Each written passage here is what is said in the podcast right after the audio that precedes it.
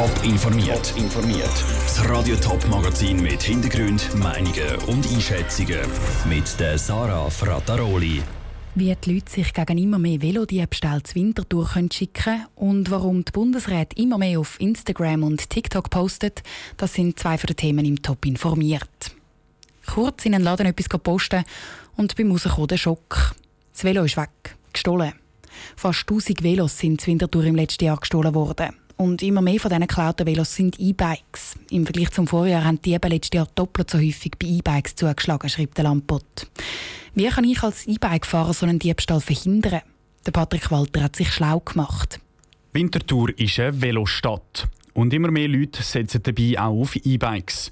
Das lockt natürlich auch Diebe an, die es besonders auf teure Velos und eben E-Bikes abgesehen haben, die schnell einmal mehrere tausend Franken kosten. Darum ist es wichtig, sein Velo abzuschliessen. Es gilt aber, Sachen zu beachten, erklärt Michael Wirz von der Stadtpolizei Winterthur. Ein einfaches Kabelschloss ist zum Beispiel nicht die beste Wahl. Es gibt heute dicke Kettenschlösser oder sogenannte Faltschlösser. Die sind fast nicht zu knacken. Respektive, wenn man die eben aufbrechen will, braucht man sehr viel Zeit. Und die Zeit haben die eben normalerweise nicht. Und dann ist die Chance doch sehr klein, dass das Velo gestohlen wird. Vor allem, wenn es an einen festen Gegenstand, an einen Bügel oder an eine Strassenlaterne angeschlossen wird. Und das eben immer auch nur für fünf Minuten. Aber vor allem, wer sein Velo über Nacht stehen lässt, soll auf ein richtig dickes Schloss setzen. Was es auch zu kaufen gibt, sind Elektrovelos mit eingebautem GPS-Tracker, erklärte Charlie Leuenberger, der jahrzehntelang einen Veloladen hatte. Dann kann man es dann nachverfolgen, wo das E-Bike für sich steht. Es gibt äh, ähnlich wie bei den Autos, wo es dann nachher, wenn es halt nicht selber fährt, irgendwo dann stehen bleibt nach ein paar Kilometern. Und dann kann man es auch so finden. Aber das ist eine teure Angelegenheit, das bei einem normalsterblichen E-Bike nicht enthalten. Wer ein Velo ohne so einen GPS-Tracker hat, kann das auch nachrüsten. Es gibt einfache und günstige Varianten oder derige, die mehrere hundert Franken kosten und gut im E-Bike versteckt sind. Die Polizei gibt aber zu bedenken, der Dieb kann den Tracker auch wegnehmen und helfen tut der Tracker eh erst, wenn das Velo schon gestohlen ist. Das Wichtigste bleibt also, das Velo immer und überall mit einem guten Schloss anketten. Der Beitrag von Patrick Walter. Für die Polizei und die Versicherung ist besonders wichtig, dass die Leute sich die Rahmennummern vom Velo und bei den E-Bikes zusätzlich noch die Motorennummern notieren.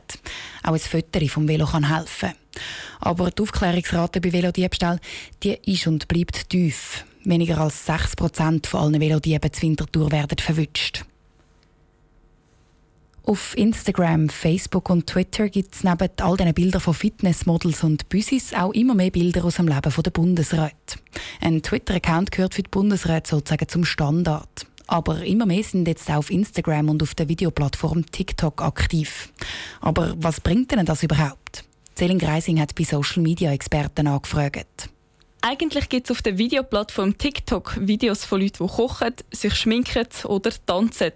Und mit in diesen Posts ist jetzt auch die Bundespräsidentin Simonetta Sommaruga. Sie tanzt oder kocht aber nicht, sondern macht zum Beispiel einem Interview Schwule und Lesben Mut, sich selber zu sein. Auch ihr Bundesratskollege Alain Berset ist auf den sozialen Medien sehr aktiv. Gerade erst gestern hat Alain Berset ein Maskenselfie, das sich postet mit dem Hashtag «So schützen wir uns». Eine gute Sache findet der Social Media Experte von sozialemedien.ch, Jürg Kobel. Ja, ich denke, es ist auch Aufgabe von der Bundesrat, sich zu zeigen und möglichst nahbar zu sein im Volk. Und wenn der Herr Berset selber macht, zum Beispiel im ÖV mit Masken, dann hat das eine Vorbildfunktion und dann wird das nachher auch aufgenommen in den Medien. Das hat nachher sozusagen einen viralen Effekt. Apropos Schutzmasken. Gerade in der Corona-Krise hat der Alain Berset besonders gute Arbeit geleistet, findet auch der selbstständige Social-Media-Experte Thomas Hutter. Gerade am Anfang zum Beispiel, wo es darum gegangen ist, weg daheim bleiben, äh, die Instagram-Challenge, die er gemacht hat, wo er den Roger Federer ich glaube, der Stress ist herausgefordert hat, wo dann auch die natürlich wieder geholfen haben, die Botschaft entsprechend weiterzuverbreiten. Und genau mit so Instagram-Challenges oder ähnlichen Aktionen kommen die Bundesräte auch an Leute an, die sonst nicht könnten erreichen wie zum Beispiel die Jugendlichen. Gerade eben, weil die Bundesräte mit den sozialen Medien auch die können erreichen können, die sonst nicht so viele andere Medien konsumieren, glauben die Experten, dass sie diese Kanal auch in Zukunft noch weiter ausbauen. Céline Greising hat berichtet.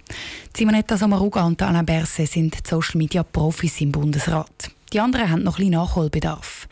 Ignazio Cassis und Guy Parmelin sind zwar auf Instagram, haben aber nur einen Bruchteil so viele Follower wie Alain Berset.